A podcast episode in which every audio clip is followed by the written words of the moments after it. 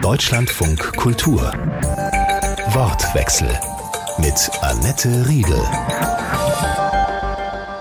Herzlich willkommen.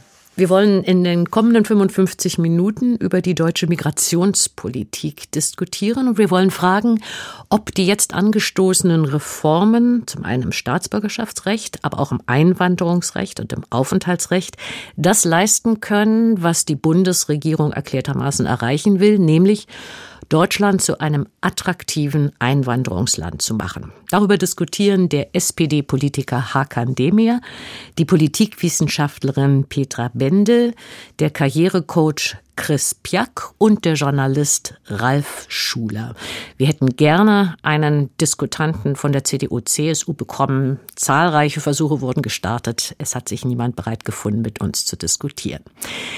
Chris Piak ist Geschäftsführer der Immigrant Spirit GmbH. Die hilft Interessierten aus dem Ausland hier bei uns in Deutschland einen Job zu finden. Er hat selbst als Journalist in verschiedenen Ländern gearbeitet. Bevor wir, Herr Piak, die geplanten Reformen im Einzelnen sehr ausführlich diskutieren werden, erstmal ganz generell. Geht das denn, was da angestoßen wird, insgesamt aus Ihrer Sicht in die richtige Richtung?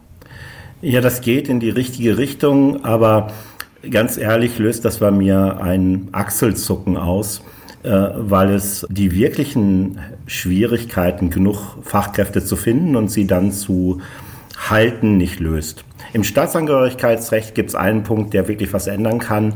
Ansonsten schadet nichts, hilft aber auch nicht viel. Ich komme im Einzelnen sicherlich auf diese Punkte, die Ihnen da im Hinterkopf liegen, zurück, möchte aber erst gern Petra Bendel in unsere Diskussion mit reinnehmen. Das ist eine Professorin an der Friedrich-Alexander-Universität Erlangen-Nürnberg. Frau Bendel leitet dort den Forschungsbereich Migration, Flucht und Integration und sie ist Vorsitzende des Sachverständigenrats für Integration und Migration. Wenn Frau Bendel Deutschland mehr Zuwanderung will oder braucht, um Lücken im Arbeitsmarkt in diversen Bereichen zu schließen, werden dann aus Ihrer Sicht im Großen und Ganzen die richtigen Weichen jetzt gestellt? Mhm, also die Maßnahmen sind sehr umfassend und klar ist, äh, dass ein entsprechender Rechtsrahmen Not tut, um die entscheidenden Hürden herunterzusetzen. Aber wichtig ist auch, dass wir mehr als das brauchen. Äh, wir brauchen eine Willkommenskultur und wir brauchen die entsprechenden Behörden, die möglichst unbürokratisch Hand in Hand arbeiten müssen.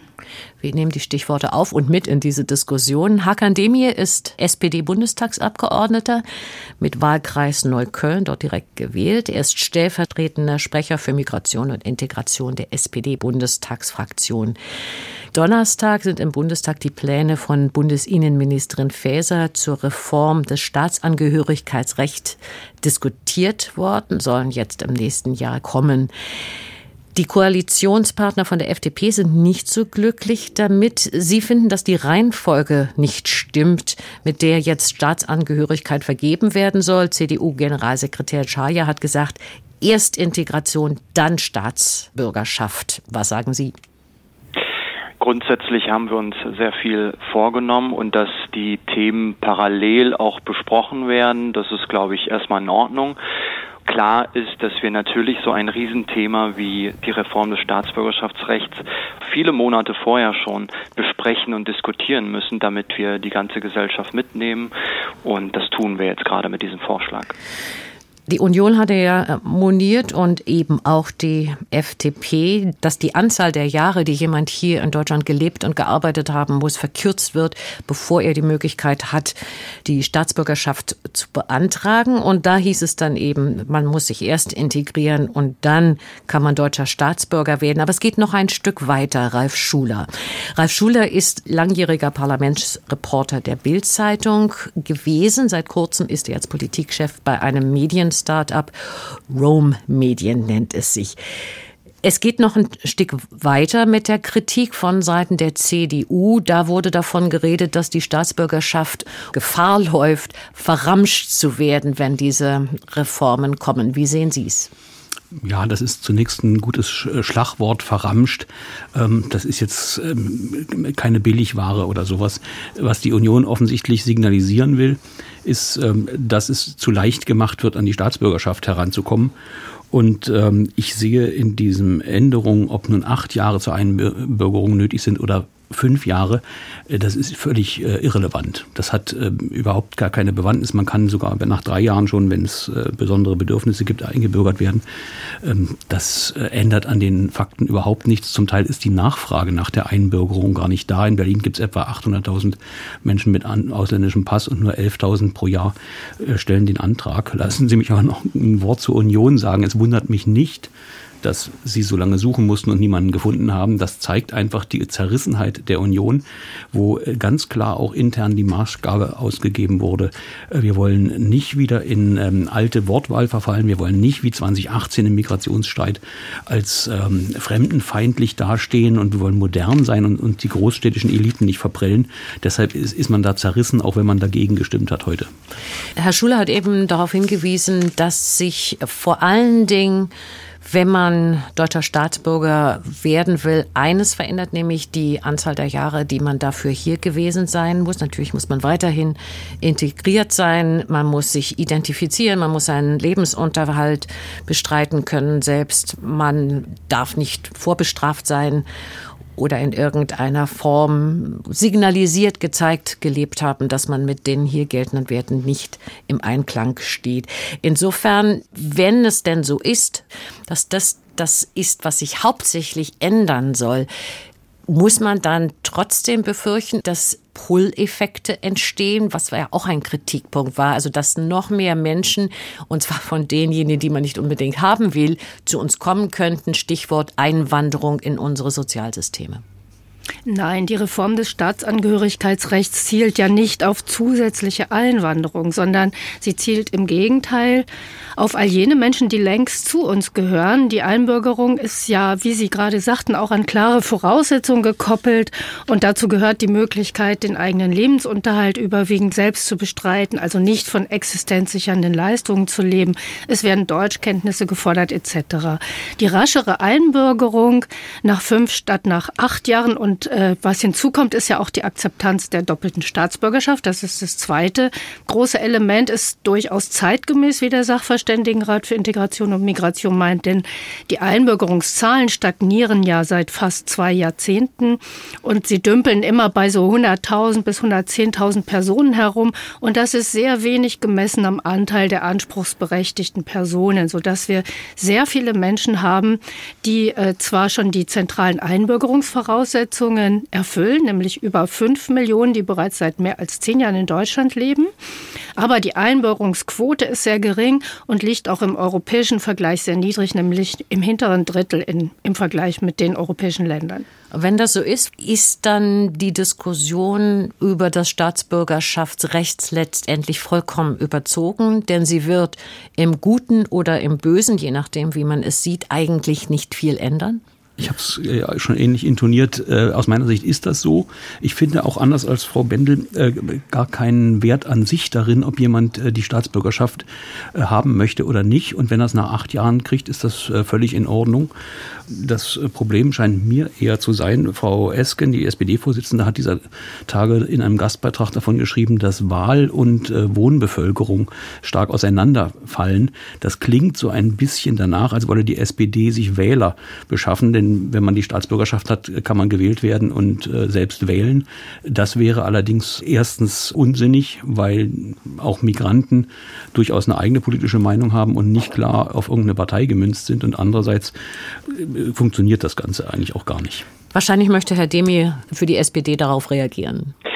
Also wenn fünf Millionen Menschen, die grundsätzlich eigentlich eingebürgert werden könnten, ähm, ja, sich erstmal vielleicht nicht einbürgern lassen, beziehungsweise noch nicht eingebürgert sind, dann kann man schon davon sprechen, dass äh, eine große Zahl von Menschen offenbar dann nicht an den Wahlen teilnimmt oder auch nicht selbst gewählt werden kann. Und da würde ich schon davon sprechen, dass das auch ein Demokratiedefizit ist.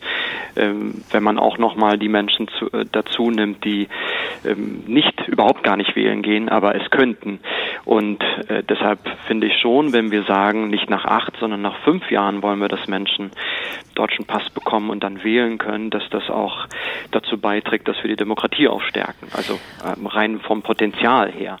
Und kurz zur doppelten Staatsbürgerschaft. Ich meine, wenn man mit Betroffenen spricht, ich bin ja äh, Abgeordneter aus Neukölln, wenn ich da mal auf dem Markt bin, wie viele Menschen mich ansprechen, die sagen, Herr Demir, machen Sie endlich die doppelte Staatsbürgerschaft, weil ich will meinen alten Pass nicht abgeben, will aber den deutschen Pass haben. Äh, wann ändert ihr das? Also die Menschen warten seit ähm, ja, mindestens 20 Jahren darauf. Deshalb würde ich das gar nicht so herunterspielen, wie das jetzt teilweise angeklungen ist, wenn man mit den Menschen tatsächlich vor Ort spricht.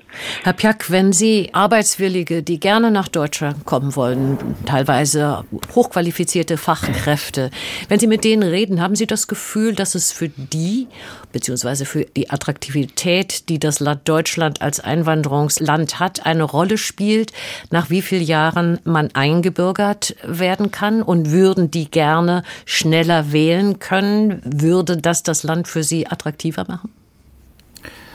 Ähm, um die Menschen zu gewinnen, ist es nicht notwendig. Das ist erstmal nicht im, im, ersten Blick für diese Fachkräfte. Wichtig wird es dann, wenn es darum geht, sie zu halten. Denn äh, jeder Unternehmer wird Ihnen sagen, es ist äh, viel, viel günstiger, äh, einen Mitarbeiter zu halten oder einen Kunden zu halten, als einen neuen zu gewinnen. Ich kann Ihnen aus vielen tausend Beispielen, die ich über die zehn Jahre, die ich das mache, erlebt habe, sagen, wie groß die Zahl derer ist, die zu uns kommen und die dann nach ein, zwei, drei Jahren frustriert uns wieder verlassen. Und das liegt an der völlig fehlenden Wertschätzung in unserer Gesellschaft für die Lebensleistung und den Beitrag, den jemand, der aus dem Ausland zu uns kommt, bei uns erbringt. Und da ist dann die äh, Staatsbürgerschaft und vor allem die mehrfache Staatsbürgerschaft ein ganz, ganz wesentlicher Punkt. Es kommen ja nicht äh, Qualifikationen, sondern es kommen Menschen. Und die kommen nicht nur, wie das so manche denken, wegen des Geldes oder wegen der Bonusse hierher in unser Land, sondern die wollen sich hier wohlfühlen, die wollen Freundschaften schließen, die wollen sich ein Leben aufbauen und natürlich wollen die irgendwann auch mal mitbestimmen dürfen. Wenn wir uns um die Besten in der Welt bemühen wollen, dann müssen wir denen auch ein Angebot machen, das für sie attraktiv ist und das zeigt, wir schätzen euch. Und Wertschätzung zeigt man nicht, indem man äh, den Leuten sagt, so, wenn du hier zu uns dazugehören willst, dann musst du erstmal alles, was du in deinem Leben geleistet hast, was dich geprägt hast, das musst du erstmal verleugnen. Das ist keine Wertschätzung. Es hat ja einen Grund, dass alle großen Einwanderungsländer äh, die mehrfache Staatsbürgerschaft äh, selbstverständlich erlauben. Also wenn das so ein wichtiges Element ist für den Wunsch, deutscher Staatsbürger zu werden, dass man seine alte oder seine Herkunftsstaatsbürgerschaft nicht abgeben muss, dann fragt man sich doch, warum das nicht schon längst gewährleistet worden ist und wie stark da dieses Argument mit reinspielt, ob man es überhaupt ernst nehmen kann und soll, dass es zu Loyalitätsproblemen führen kann, dass ich also nicht gleichzeitig Deutscher und Inder sein kann. Zwar Deutscher und Italiener, aber nicht Deutscher und Inder. Also ich ähm, bin da etwas zurückhaltender mit dem, äh, mit, dem, mit dem Loblied auf die doppelte Staatsbürgerschaft. Äh, zum einen, die klassischen Einwanderungsländer sind in der Regel Willensgemeinschaften. Die, äh, die Vereinigten Staaten äh, sind eigentlich alle, die dort leben, äh, eingewandert und weil sie irgendwo anders ausgewandert sind. Europa ist äh, allerdings eine Abstammungsgesellschaft. Wir haben über Jahrhunderte Kriege gegeneinander geführt. Das ist also sehr, eine ganz andere Prägung. Und man muss dann, das gehört zur Ehrlichkeit dazu, wir möchten, dass sich das Land verändert. Deshalb sollen mehr Menschen aus dem Ausland mitbestimmen und mitregieren. Das ist ganz normal. Eine funktionierende Demokratie muss, wenn mehr Migration von außen kommt, sich darauf einstellen. Und dann haben die natürlich Mitspracherecht. Das verschwiemelt man aber gerne und will immer den Deutschen sagen, ja, es, es ändert sich eigentlich nichts, aber es kommen nur Leute dazu. Diese Debatte wird nicht geführt. Äh, Dänemark beispielsweise setzt sehr hohe Hürden vor den Erwerb der dänischen Staatsbürgerschaft. Die haben eine Einbürgerungsprüfung, die man eigentlich nur dann bestehen kann, wenn man eigentlich äh, ein bärtiger Däne ist und im Grunde genommen schon auf Wikingerschiffen gerudert ist. Ähm, das müssen wir nicht kopieren, aber wir sollten uns auch keine Illusionen machen, dass sich das Land verändert und das muss man den Menschen dann auch sagen. Dass der Muezzin in Köln heute ruft, hat auch mit muslimischer Einwanderung zu tun. Was sagt die Politikwissenschaftlerin ja, zu diesem Punkt doppelte genau. Staatsbürgerschaft? Wir haben ja Forschungsergebnisse und diese zeigen, dass die Bedingung bei der Einbürgerung die bisherige Staatsangehörigkeit aufzugeben die größte Hürde eigentlich ist für diejenigen, die schon länger da sind. Wir wissen zum Beispiel, dass nach den Daten des Ausländerzentralregisters über 90 Prozent der fast 1,5 Millionen Türkinnen und Türken bereits seit acht oder mehr Jahren in Deutschland sind und damit die Mindestdauer für eine Anspruchseinbürgerung erfüllen. Und bei fast zwei Dritteln, fast eine Million Menschen, beträgt die Aufenthaltsdauer in Deutschland sogar schon 25 und mehr Jahre. Der Durchschnitt liegt bei 31 Jahren. Das heißt, wir machen hier keinen Pull-Faktor, damit Menschen noch zusätzlich zu uns kommen. Und ähm, Einwanderung ist in dem Sinne auch kein Kampfbegriff, sondern eine empirische Tatsache, wenn man das mal so betrachtet. Und äh, wir sehen, dass eben de facto aber bereits die doppelte Staatsbürgerschaft ja schon längst hingenommen wird, nämlich bei denjenigen Personen, bei denen der Ursprungsstaat sie nicht aus der Staatsbürgerschaft entlässt. Das sind Länder wie Afghanistan, Irak, Eritrea, ne, wo man äh, auch Kuba gehört dazu, wo man aus der Staatsbürgerschaft nicht rauskommt, wenn man eine andere annimmt. Und da sagt der deutsche Staat, in dem Falle nehmen wir die doppelte Staatsbürgerschaft hin. Und das führt jetzt dazu, dass viele Türkinnen und Türken, die schon sehr lange bei uns sind, sagen, warum dürfen wir dann die doppelte Staatsbürgerschaft nicht behalten? Das ist nicht nur eine, ist durchaus eine Identitätsfrage. Man kann auch zwei Identitäten haben. Aber es ist auch eine Frage zum Beispiel von der Möglichkeit, im Ursprungsland zu erben. Herr Demir, überlädt man nicht trotzdem die Bedeutung der Staatsbürgerschaft, wenn man es so sieht, wie Bundesinnenministerin Faeser, wie sie von der SPD, die gesagt hat, mit der Staatsbürgerschaft verbindet sich ein Bekenntnis zu Deutschland. Ja, klar verbindet sich damit ein Bekenntnis zu Deutschland. Meine Eltern zum deutschen Pass. Ja, zum deutschen Pass, aber dann auch natürlich in diesem Land. Meine Eltern sind 1999 eingebürgert worden. Wir sind gemeinsam gewechselt. Und das war natürlich ein ganz klares Bekenntnis dann auch äh, zu Deutschland, aber natürlich auch ohne die eigenen äh, Wurzeln auch zu leugnen. Meine Eltern kommen halt aus der Türkei und man kann sich auch zugehörig fühlen oder eine emotionale Verbindung zu beiden Ländern haben. Fakt ist aber am Ende des Tages, wir sind hier in Deutschland, wir leben hier, wir haben hier studiert oder jetzt hier meine Kolleginnen und Kollegen sind sogar hier im Bundestag. Und wenn da über Loyalitätskonflikte und sonst was gesprochen wird, dann denke ich mir, oh Mann, wir sind doch jetzt hier und äh, äh, machen Politik und wollen dieses Land äh, voranbringen. Und so sehe ich das auch bei vielen anderen. Zu dem Punkt von Herrn Schuler vielleicht noch. Äh, also das wird ja diskutiert, spätestens seit der ähm, ersten Gastarbeitergeneration äh, diskutieren wir über Migration, über Zugehörigkeit äh, und ähm, das bis heute, nur wird es halt teilweise immer wieder mal falsch diskutiert. Wir erleben es ja jetzt teilweise von der CDU, CSU, dass sie die Debatten von vor 20 Jahren nochmal aufgreift und das trägt nicht dazu bei, ähm, dass die Kommunikation vorankommt. Aber klar ist, äh, Menschen, die einen Lebensmittelpunkt hier haben, die gehören halt dazu. So, Punkt. Ähm, und das ziehen wir jetzt mit, die, mit den Regelungen jetzt nach und äh, ermöglichen ihnen auch auf dieser rechtlichen Ebene, äh, dass sie 100 Prozent dazu gehören. Debatte nicht gleich falsch, weil sie vor 20 Jahren geführt wurde und auch dieses Schlagwort. Äh, die Debatte ist aber tatsächlich falsch, die vor 20 Jahren geführt wurde. Auch das, das Schlagwort, auch.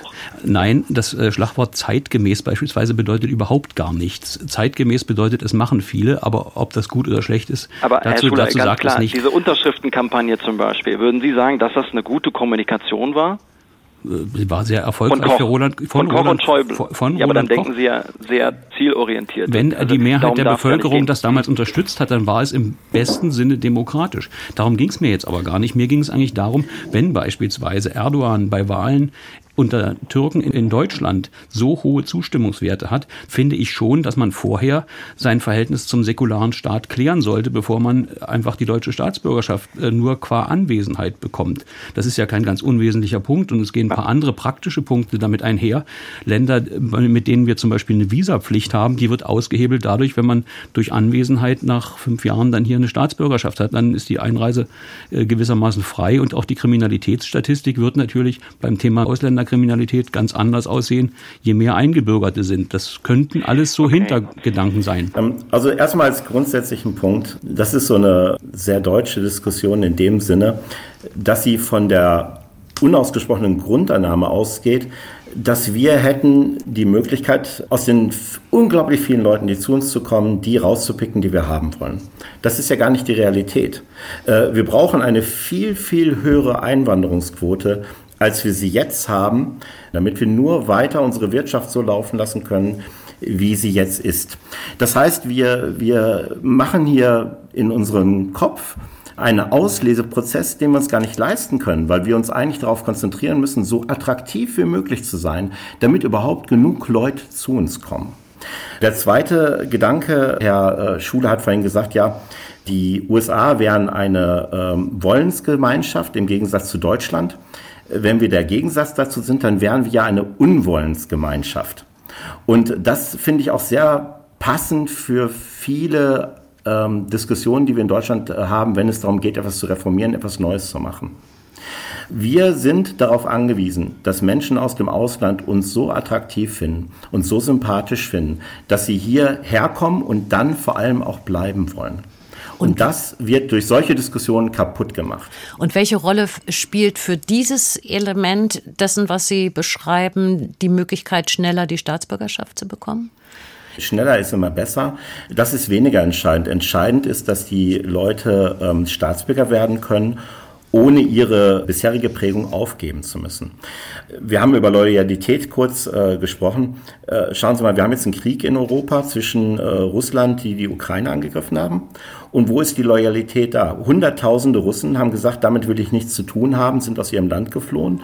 Und gleichzeitig gibt es äh, in der Ukraine natürlich auch einige Ukrainer, die ihr Heimatland verraten haben.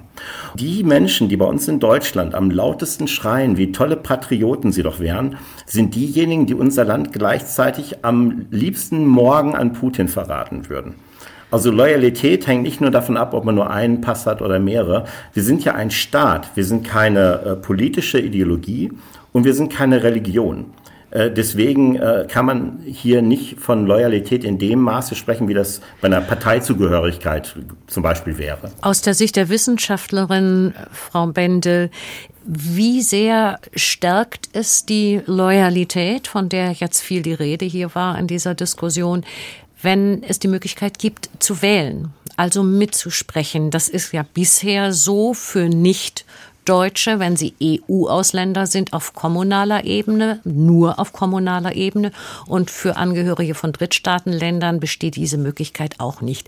Ist das ein Element, was gleichgewichtig, gewichtiger, weniger gewichtig ist als die Möglichkeit, schneller deutscher Staatsbürger zu werden?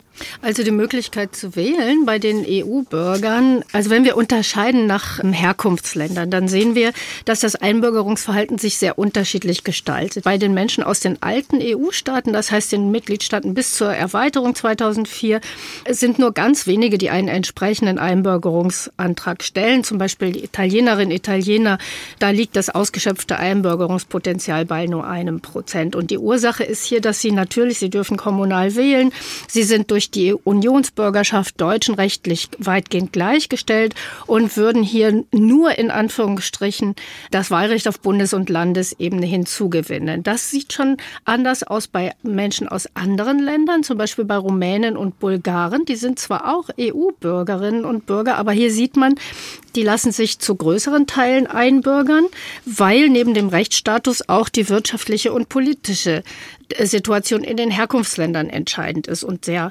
stark ist dass der Einbürgerungswille bei Personen aus ärmeren Staaten mit einer prekären politischen und wirtschaftlichen Lage oder mit einer Bürgerkriegssituation, also etwa in Ländern wie Afghanistan, Iran und Syrien. Und wenn wir jetzt sagen, die Schnelligkeit der Einbürgerung mit fünf statt bisher acht Jahren, bei besonderen Integrationsleistungen bereits nach drei Jahren, dann können wir erwarten, dass vor allem Antragsspitzen bei den Geflüchteten zu sehen sein werden als nächste, denn die haben in den bereits in den ersten Jahren ihres Aufenthalts am Integrationskurs teilgenommen, sind überwiegend in Lohn und Brot und müssen jetzt nicht auf das Verstreichen der acht Jahresfrist warten, sondern kämen nach der neuen Rechtslage früher zum Zug. Also das ist eine, im Grunde eigentlich nur eine Vorverlagerung von Einbürgerungen, die einige Jahre später ohnehin stattgefunden hätten.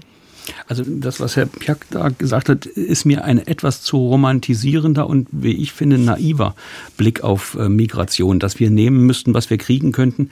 Das ist so ein bisschen die Betrachtung äh, einer Gesellschaft als eine lose Ansammlung von Atomen, die alle irgendwie äh, neutral sind. Es kann uns nicht egal sein, ob Menschen hierher kommen, die beispielsweise in archaischen Geschlechterrollen denken oder verhüllende Bekleidungsnormen äh, ihrer Kultur zurechnen und äh, das dann äh, auch unter unserer Staatsbürgerschaft natürlich so weiterführen wollen, was sie auch dürfen. Also unsere, unsere freiheitliche Ordnung ist ja nicht so gestaltet, dass wir Integration äh, als Druck irgendwie ausüben. Wir hätten es gern, aber wir können es eigentlich nicht herbeiführen. Und insofern ist das schon ein Unterschied, äh, wer da kommt. Und äh, das ganz große Problem in dieser Diskussion ist jetzt, dass wir äh, uns natürlich ein bisschen drum herum gedrückt haben, zu unterscheiden zwischen Arbeits- bzw. Fachkräftemigration und Schutzmigration. Der überwiegende Teil der Menschen, die zu uns kommen, sind Schutzsuchende. Wir haben in diesem Jahr 1,3 Millionen bis jetzt aufgenommen, da eine Million Ukrainer mit drin. Das ist alles gut und schön. Das hat aber mit, mit der Fachkräftelücke, die seit Jahren gewachsen ist, nichts zu tun. Wenn wir diese Art von Migration beibehalten, müssten wir pro Jahr etwa 1,2 Millionen äh, Migranten aufnehmen, damit wir die 400.000, die wir pro Jahr brauchen, sagt auch Frau Nahles, damit die da drunter wären, weil die anderen entweder äh, sprachlich oder von der Ausbildung her nicht äh, funktionieren. Zu dem, was wir sehen werden an Gesetzgebung, um Deutschland für Fachkräfte attraktiver zu machen, reden wir gleich noch mehr. Aber Herr Demir wartet auf ja, sein Wort. Ja. ja, ich weiß gar nicht, wo ich jetzt anfangen soll. Also zum Beispiel bei der äh, Einbürgerung. Äh, da sind die Kriterien, die haben wir auch am Anfang genannt, ganz klar. Ähm, die Person muss sie zur freiheitlich-demokratischen Grundordnung äh, bekannt haben. Es äh, muss klar sein, dass die Person keine Straftaten hier in Deutschland gemacht hat. Und ein Punkt ist, es gibt eine Regelabfrage bei den Verfassungsschutzämtern. Was sollen wir noch machen, um dann deutlich zu machen, dass diese Person einfach sich zu dieser Gesellschaft bekannt hat? Deshalb finde ich das immer ganz schwierig, wenn man dann behauptet, Menschen würden in die Sozialleistung kommen oder man irgendwas mit Straftaten, Kriminalität, das verstehe ich nicht. Jemand, der, der äh, so geprüft worden ist, wie wir das äh, tatsächlich bei der Einbürgerung machen. Wir haben dann alles getan, um ähm, klar zu machen, dass diese Person dann auch sich hier zu der Gesellschaft bekannt hat und dann ist es auch erstmal äh, in Ordnung. Und vielleicht zu der Kommunikation. Also ich zum Beispiel als Politiker muss doch gucken, dass ich jetzt nicht am Ende des Jahres äh, oder nächsten Monat nur Wahlen gewinne, sondern ich muss doch gucken, ob im gesamten Land die Gesellschaft zusammenhält und auf wessen Kosten mache ich eigentlich dann Politik oder kommuniziere. Vor 20 Jahren, ich will jetzt zwar nicht immer zurück, aber will ich nur ganz klar machen, man hat es doch auf Kosten von vielen Menschen gemacht. Man hat die Kommunikation, die Diskussion einfach im ganzen Land nicht zum Guten getragen und ich finde das grundsätzlich falsch, auch wenn man jetzt natürlich sagen kann, okay, die CDU hat äh, damals gewonnen, aber wer hat die Kosten getragen? Und ich glaube, man muss, müsste diesen gesamten Blick darauf haben und nicht sagen, okay, äh, es hat funktioniert, äh, weil die Aussage, wenn man dann zu dieser Unterschriftenkampagne gegangen ist, da gibt es ja auch Videos und Leute, die dann gesagt haben, wo soll ich gegen Ausländer unterschreiben? Das kann doch nicht die beste Kommunikation gewesen sein. Äh, deshalb distanziere ich mich davon. Deshalb muss ich immer gucken, wie kann ich dazu beitragen, differenziert im Übrigen, da bin ich ja dabei, dass wir diese Gesellschaft zusammenhalten, dass wir aber auch ganz klar machen, unser Gesetz sieht so und so aus, das hat diese Voraussetzungen und das muss man immer wieder in die Gesellschaft auch hineintragen, damit es auch ankommt, bei all der Kritik, die man auch hier und da auch haben kann.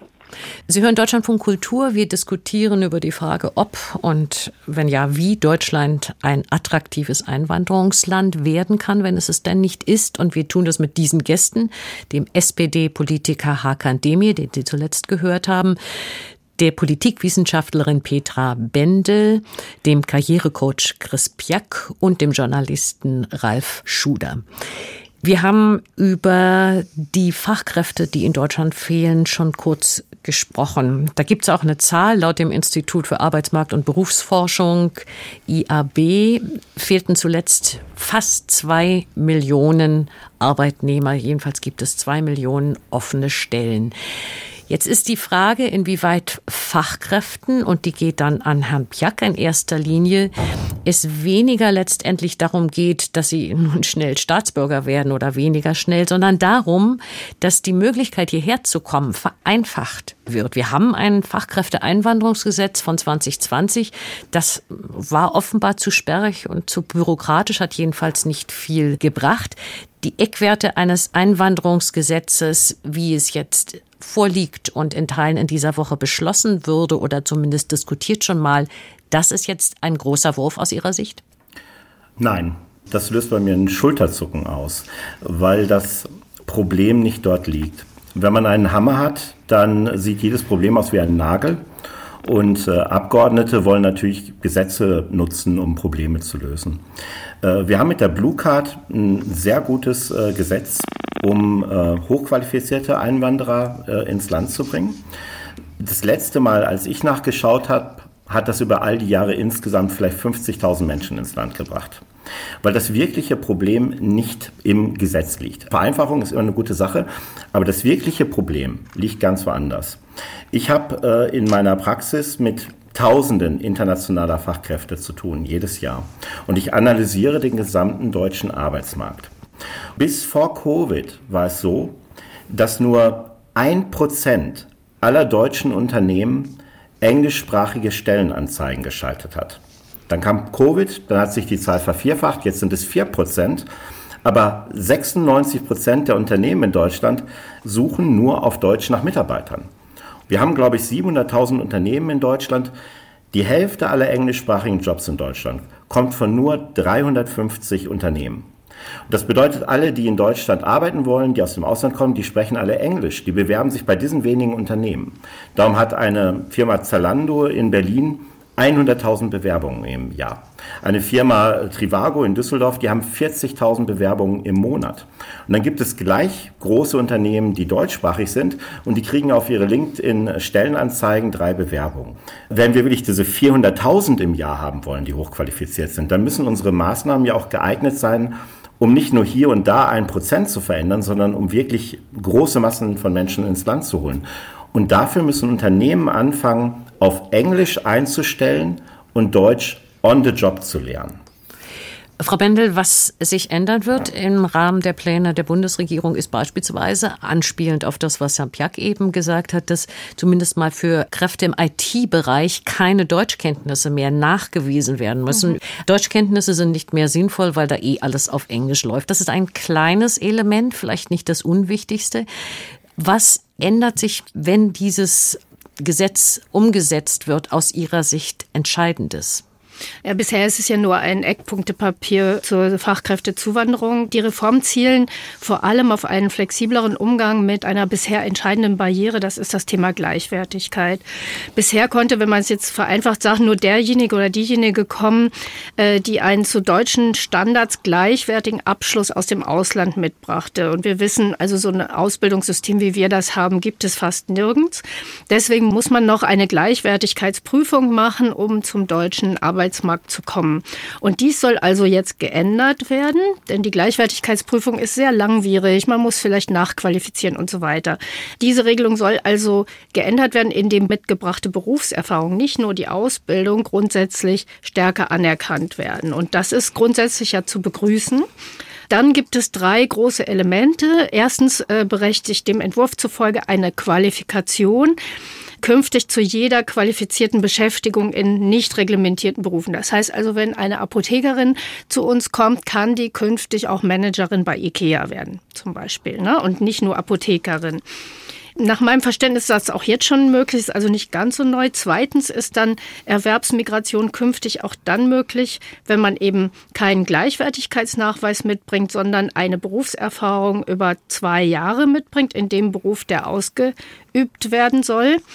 Und drittens sollen, und das ist eine neue Säule, Personen nach äh, Deutschland einwandern können, wenn sie noch keinen Arbeitsplatz haben. Das war bisher auch nicht möglich. Also eigentlich musste man eine Arbeitsplatzzusage haben. Wenn Personen also jetzt, so heißt es im Entwurf, ein gutes Potenzial mitbringen, dann soll ihnen der Aufenthalt ermöglicht werden, damit sie in Deutschland nach einem Arbeitsplatz suchen können, nach einem Punktesystem. Und das ist was Neues Äh, diese Kriterien sind dann Qualifikation, äh, Deutschkenntnisse, Berufserfahrung, äh, ein gewisser Deutschlandbezug und das Alter. Und dann gibt es eine Chancenkarte, wie es genannt wird von das der Bundesregierung, genau, wo man dann versuchen kann, in einem bestimmten Zeitraum eine Arbeit zu finden. Dieses Punktesystem ist ja auch seit Jahrzehnten, muss man sagen, diskutiert. In den 60er Jahren hat man es in Kanada eingeführt und das war der Versuch und erscheint ja nicht vollkommen missglückt zu sein, nach diesen Kriterien die Menschen zur Einwanderung zuzulassen oder sogar zu bewegen, die in den Arbeitsmarkt passen. Also ist das eine gute Idee, Herr Schuler? Ich halte das nicht für eine gute Idee, weil wir das alte Problem noch immer nicht gelöst haben an dieser Stelle der Debatte, dass wir gleichzeitig eine zum Teil illegale Sicker-Migration haben, die nebenher läuft und die wir nicht berücksichtigen. Kanada ist in der guten Situation, dass man dort Quoten festlegt. Wenn man 10.000 Krankenschwestern braucht, dann lässt man 10.000 Krankenschwestern ins Land und nicht eine Person mehr. Und man entscheidet dann mit neuen Quoten, ob man beispielsweise aus humanitären Gründen 10.000 Syrer aufnimmt. Das ist äh, sehr gesteuert, sehr kontrolliert kontrolliert und äh, eben auch äh, reduziert wenn man jemanden nicht haben will. Der Nachteil war, und darum haben die Kanadier auch nachgesteuert, äh, von den 10.000 Krankenschwestern haben möglicherweise nur 8.000 oder 6.000 einen Job bekommen und die anderen waren dann im Land, waren irgendwie anderweitig äh, untergetaucht. Das wollte man nicht und dann hat man dort relativ harte Bandagen inzwischen auch eingezogen. Die Bei Kanadier uns haben sich an dem deutschen System der Arbeitsmarkterdung, also dass man einen Arbeitsplatz nachweisen muss, stärker orientiert. Die haben also kein blankes Punktesystem mehr. Ja, nur wir haben jetzt ein System, was eingeführt werden soll, was im Grunde genommen nicht mehr Fachkräftemigration, sondern eigentlich nur noch Migration fördert. Das heißt, man kann auch kommen und kann äh, gucken, ob man hier einen Ausbildungsplatz bekommt. Kann man alles so machen. Ähm, nur es löst eben das Problem der Schutzmigration daneben nicht, sodass wir Leute haben, die vielleicht hoffnungsvolles Potenzial haben. Die bilden wir erst aus und daneben müssen wir aber im Sozialsystem, knapp eine Million Menschen sind äh, mit ausländischem Pass im Sozialsystem, müssen wir das aber auch noch bereithalten. Vom Wohnungsmarkt haben wir hier übrigens noch gar nicht gesprochen. Wenn wir 400.000 Menschen aufnehmen, brauchen wir mutmaßlich etwa 100.000 Wohnungen oder ein bisschen mehr. Ähm, das wären so viel, ähm, wie die Bauministerin in der gesamten Legislaturperiode bauen möchte. Und äh, wenn Herr Pjack gerne mehr englischsprachige Fachkräfte haben will, dann muss er eben den Leuten hier im Lande auch sagen, dass ihre Muttersprache mehr und mehr dann auch ins Hintertreffen gerät. Ich komme oh ja aus einem, ich komme ja aus einem oh Multikon, ich komme aus einem multinationalen Konzern und es ist natürlich nicht für jeden angenehm, in der Kantine die Gerichte auf Englisch lesen zu müssen. Wenn das alt altbacken ja, ist, dann bin ich gern altbacken. Kantine noch was zu essen haben. Ja, aber, aber dann sagen Sie doch den Menschen, äh, dass man im eigenen Land künftig ohne Englisch nicht mehr weiterkommt. Mal abgesehen davon, dass ich mich auch frage, was in Belgien oder letztens in Österreich bei den Unruhen oder in den äh, französischen Banlieues, was da schiefgelaufen ist äh, bei der großzügigen Migration. Nicht so ungut, aber ich glaube, Sie haben ja ein bisschen den Bezug zur realen Welt verloren. Wissen Sie, wie die ah. reale Welt aussieht, wenn wir dieses Problem nicht lösen? Es gehen jetzt die Babyboomer zu Millionen in Rente. Ist und für zwei bekannt. Babyboomer, die in Rente gehen, kommt nur ein junger Mensch nach.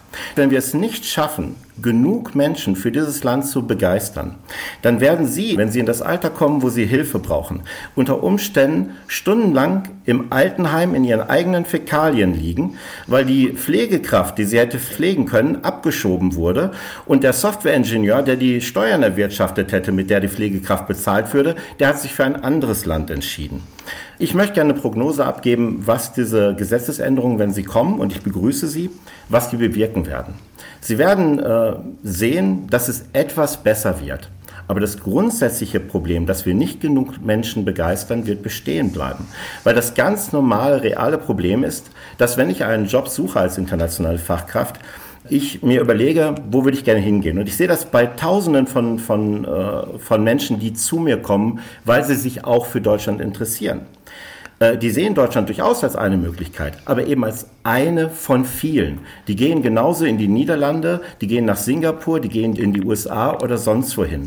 Die gehen dorthin, wo das allgemeine Angebot, das Gesamtpaket am besten passt. Und wenn Sie in Deutschland nicht genug Jobs finden, auf denen Sie auf Englisch arbeiten können, dann gehen Sie woanders hin. Warum kann denn Kanada so ein Ranking-System haben? Die sind englischsprachig. Was ich in der Praxis immer wieder erlebe, ist genau dieselbe Unterhaltung. Ich spreche mit einer Personalerin und die sagt, ja, Riesenproblem, Fachkräftemangel, wir haben nicht genug Leute, wir wollen international rekrutieren. Und dann kommt das Aber. Aber ein bisschen Deutsch sollten die doch schon können. Und dann frage ich nach, ja, was bedeutet das? Und dann heißt es, äh, ja, im Grunde genommen C1-Level. Und jetzt suchen Sie ja nicht irgendjemanden, Sie suchen jemanden mit einer bestimmten Fähigkeit. Also zum Beispiel einen Softwareingenieur, der Android äh, besonders gut kann. Das heißt, Sie suchen international nach einem Softwareingenieur, der Android beherrscht, äh, der gerade den Job wechseln will, der bereit ist umzuziehen mit seiner Familie, der auch darüber nachdenkt, ins Ausland zu gehen, der dabei auch Deutschland berücksichtigt und on top of that soll der zufällig auch gerade Deutsch sprechen. Und ich möchte einen Pony. Ich nehme an, Herr Demir, dass Sie Herrn Pjack da in vielen Punkten zustimmen aus sozialdemokratischer Sicht. Man muss aber schon auf alle Fälle, man kann das mögen oder kritisieren, aber man muss festhalten, dass mit diesem Punktesystem, wenn es denn so käme, eine Art Paradigmenwechsel stattfindet. Dann geht es nicht mehr um Aufenthaltsrecht, sondern tatsächlich um Einwanderungsrecht. Das kann man mögen, aber es ist so. Also vielleicht da auch, um es mal zu differenzieren, es ist ja eine zusätzliche äh, Säule, die wir da haben, die nur für die äh, Arbeitssuche in Deutschland gilt. Und ich äh, darf da auch ergänzen, wir hatten einen entsprechenden Paragraphen auch im vorigen Gesetz, das war Paragraph 18c Aufenthaltsgesetz. Das galt aber nur für Akademikerinnen und Akademiker, die konnten auch schon für sechs Monate nach Deutschland kommen. Und das gilt übrigens auch im Rahmen des Fachkräfteeinwanderungsgesetzes. Da ist es jetzt Paragraph 20. Äh, also es ist, sagen wir mal, in dem Sinne nichts rechtlich Neues.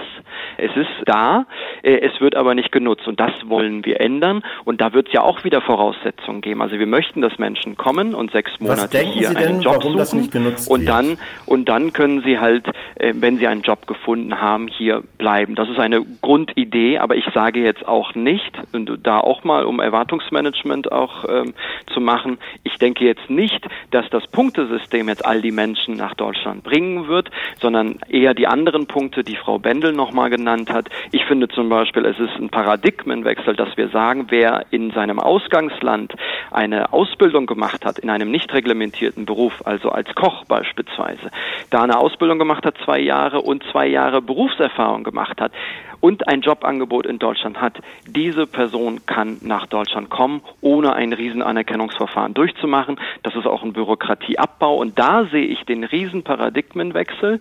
Da würde ich eigentlich auch die Diskussion hinlenken. Zweiter Punkt, wir überlegen ja auch, ob wir die Westbalkan-Regelung auch nochmal ausweiten können, weil da kommen ja Menschen nach Deutschland äh, und das funktioniert relativ gut. Wir haben ein Kontingent von 25.000 Menschen. Da sind wir auch nochmal überlegen, machen wir es weiter hoch oder nicht. Das müssen wir uns natürlich ähm, nochmal angucken. Und zu dem Punkt, äh, dass ja dieses Jahr eine Million Geflüchtete nach Deutschland gekommen sind. Natürlich, wir sind in einem Ausnahmejahr, auch wegen Corona und vielen und wegen des Kriegs.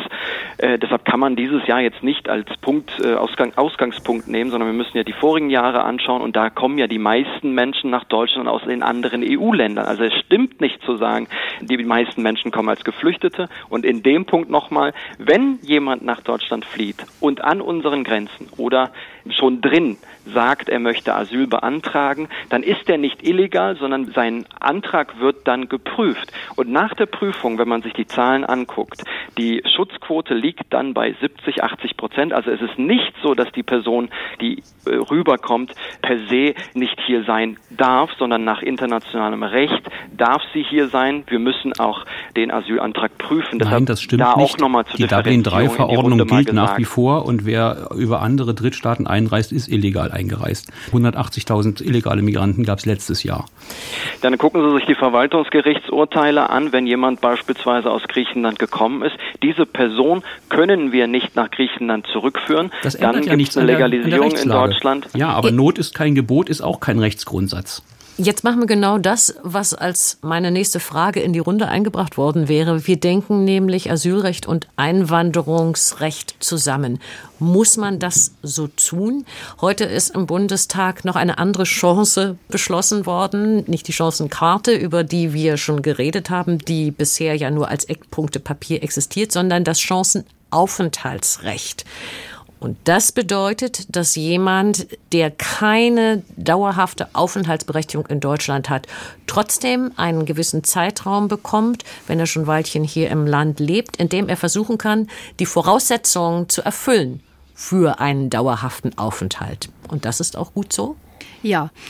Das Chancenaufenthaltsrecht ähm, hat zum Ziel, gut integrierten Ausländern, die schon mehrere Jahre, nämlich fünf Jahre, ohne gesicherten Status in Deutschland leben, einen sicheren Aufenthalt zu gewähren. Das sind Personen, die sind vom Arbeitsmarkt ausgeschlossen. Die bekommen sehr häufig auch sowas wie eine Kettenduldung, also ein halbes Jahr, nochmal ein Jahr und so weiter und sind ähm, ausgeschlossen von Sprachkursen, sind ausgeschlossen vom Zugang zum Arbeitsmarkt. Und dazu gibt es jetzt eine Stichtagsregelung. Wer zum Stichtag im Oktober fünf Jahre im Land lebt und nicht straffällig geworden ist, bekommt 18 Monate Zeit, die Voraussetzungen für einen langfristigen Aufenthalt zu erfüllen. Und innerhalb dieser Zeit äh, kann die Person Deutschkenntnisse nachweisen und die Sicherung des eigenen Lebensunterhalts äh, mindestens zur Hälfte ohne Sozialleistungen. Und dieses ist durchaus zu begrüßen, denn es honoriert Integrationsleistungen. Wer Deutsch lernt, Arbeit findet, sich gesellschaftlich integriert und straffrei bleibt, der sollte auch eine Bleibeperspektive erhalten. Befürchten Sie, Herr Schuler, wie viele Kritiker dieses Gesetzes, dass es eine Art Sogwirkung ausüben könnte unter dem Motto, wenn ich es einmal bis Deutschland geschafft habe, dann kann ich da bleiben, egal ob ich jetzt anerkannter Flüchtling bin oder nicht. Also was diese Regelung betrifft, dann das folgt etwa der Logik der ähm, hin und wieder in zeitlichem Abstand folgenden Legalisierungen in Amerika, die an dem Zustrom von Migranten nichts geändert haben. In der Regel hat es ja Gründe, dass der nicht gesicherte Aufenthaltsstatus besteht. Ich bin gespannt, wie viele Leute das in Anspruch nehmen werden. Aber dieser Migrationsmagnetismus, der wird von, der, von dem Gesamtpaket dessen, was die Ampel äh, beschließt, durchaus äh, ausgelöst. Ähm, es ist ja auch daran gedacht, ähm, Spurwechsel vorzunehmen von Asylmigration zu, zu Arbeitsmigration Integration, wenn man dann einen Job bekommen hat. Deutschland wird schon einwanderungsattraktiver. Das ist ganz im Sinne von Herrn äh, Piak. Und man hätte eigentlich das aber dann solidarischerweise auch mit den äh, europäischen Nachbarn besprechen müssen, die dann alle zu Transitländern werden, wenn es einen verstärkten Zustrom äh, geben sollte. Ähm, das passiert in der Regel nicht und der einheitliche Schengen-Raum führt auch dazu, dass natürlich andere Länder von Weiterreisen betroffen sind. Also ich ähm, sehe das schon als einen bewussten Spurwechsel und im Grunde genommen auch einen Systemwechsel. Man geht weg vom Abstammungsrecht und hin zum Bodenrecht, äh, wie es die Innenpolitiker so sagen. Ähm, das heißt, wer hier geboren ist, wird mit sehr viel geringeren Hürden äh, Deutscher werden. Führt das natürlich. Haben wir doch schon längst. Nein, und bis jetzt äh, gilt schon noch äh, an erster Linie das Abstammungsrecht. Das kann man wollen oder man kann es nicht wollen. Ich bin gespannt, äh, wie das funktioniert äh, angesichts der Probleme, die ich äh, auch in unseren Nachbarländern mit größeren äh, Migranten-Communities sehe, wo auch immer wieder die prekären Milieus aufgefüllt werden. Bin ich da eher skeptisch, aber ganz offensichtlich in dieser Runde in der Minderheit. Zurück zum Chancenaufenthaltsrecht. Da geht es ja erstmal um die geduldeten Menschen hier in Deutschland, die schon mindestens fünf Jahre hier leben. Und es hat sich ja offenbar dann gezeigt, aus verschiedenen Gründen, weil zum Beispiel auch Abschiebeverbote gelten. Also wir werden zum Beispiel eine Person, die hier geduldet ist, äh, nicht in ihr äh, Herkunftsland abschieben, wenn dieser Person dort äh, ernsthafte Gefahr droht. So. Da müssen wir doch als Land jetzt überlegen, diese Person ist seit fünf Jahren da, seit zehn Jahren vielleicht sogar da. Was machen wir jetzt?